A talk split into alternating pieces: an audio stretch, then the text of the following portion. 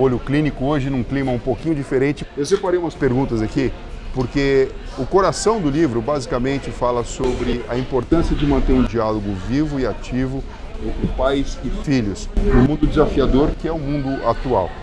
Amanda, qual que é o melhor jeito de abrir um bom diálogo dentro de casa? O que, que você acha?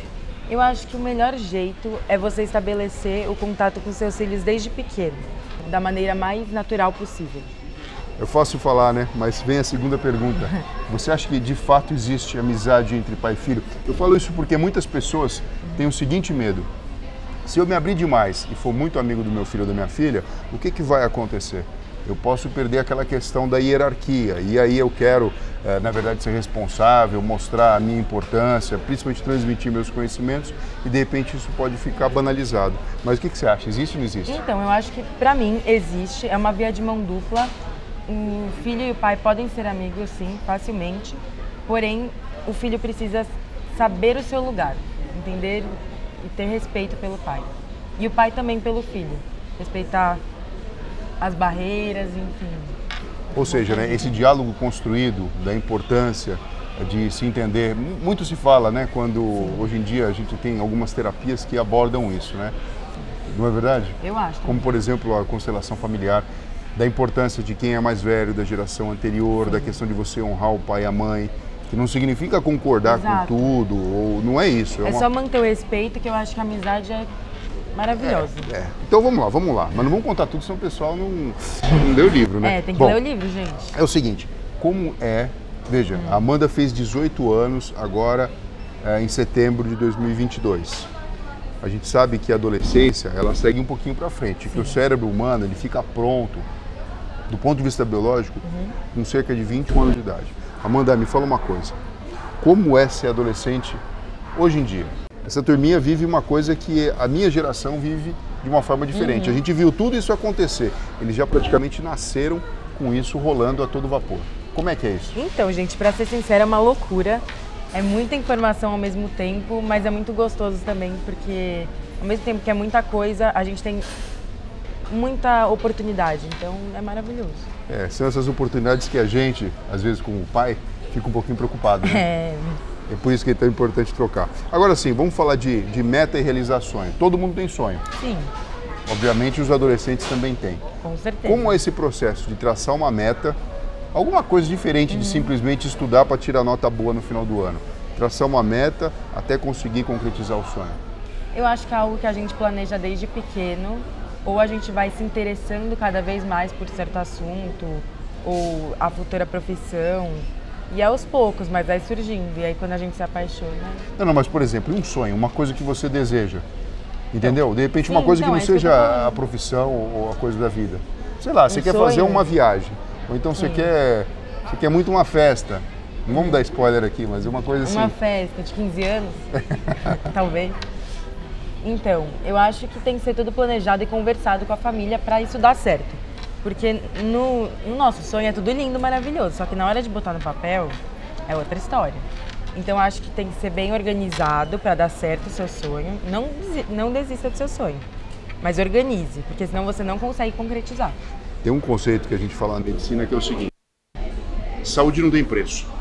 É Todo mundo gosta de falar isso, né? É um é um dever do Estado, um direito cidadão. É. Mas, na realidade, saúde tem custo. Tem. Da mesma forma que os nossos sonhos. Hoje em dia, a gente precisa saber, tem que ter o pé no chão, mas a cabeça ela pode estar aberta para sonhar. E o passo a passo é construído numa realidade que é pautada nas oportunidades que existem, na questão da condição financeira e de como você faz escolhas para conseguir chegar onde você deseja. Agora é o seguinte, com 18 anos de idade, como é definir a carreira que você deseja seguir. Porque todo mundo está nessa fase é, bem complicadinha, né? É. Porque assim, você está começando a virar adulto, sacar mais ou menos como as coisas funcionam, e ao mesmo tempo vem uma pressão do tipo, e aí, o que, que você quer ser quando crescer? E aquele, aquele papo que a gente já teve lá em casa, né? Sim. Dos tipos de inteligência, dá para sacar mais ou menos, você consegue perceber mais ou menos hoje qual que é que você tem mais facilidade? Então, eu acho que a minha é interpessoal, porque eu gosto muito de me comunicar com as pessoas, saber como elas estão, isso realmente me importa.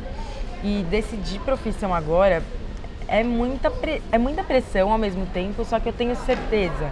E aí ao mesmo tempo eu não tenho. É muito louco, assim, você ter que decidir algo que você quer com 18 anos, por exemplo. É, doutora Amanda, Pressão. o que, que você pretende ser? Então, eu pretendo, eu pretendo ser médica, mas eu gosto desde pequena. Eu brincava de médica, pegava as minhas coisas, anotava os pacientes, as bonecas. Me fala uma coisa, você acredita que, ou pelo menos assim, o que, que você acha, né? No caso, eu como seu pai, sua mãe, a gente soube dar livre-arbítrio para você sem uh, cercear demais essa questão da liberdade de uma forma uh, que seja castrada e não realmente entendida? O que, que você sim, acha? Vocês deram sim, porque vocês me deram liberdade para fazer as minhas escolhas, mas ao mesmo tempo, eu não sei explicar, mas eu me senti protegida, bem cuidada, educada. Então eu tive liberdade, só que ao mesmo tempo eu me senti cuidada. É o assim o meio termo perfeito.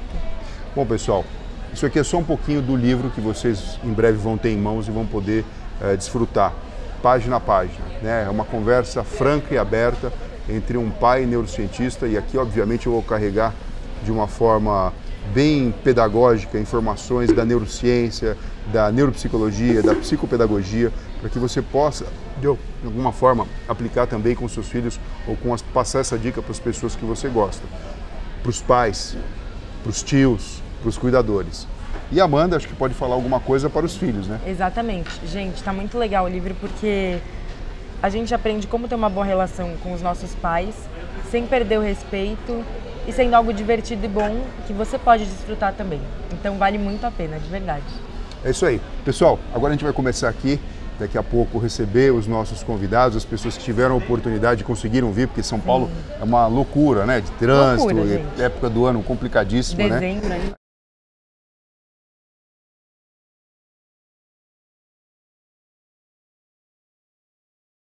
E depois que você lê o seu livro, lê o seu exemplar, eu faço questão de fazer o seguinte convite. Escreva pra gente, faça o seu comentário. É um prazer muito grande de dar um like, de comentar também, responder, responder para você. Vocês. É, e aumentar essa nossa conexão, né? É lógico.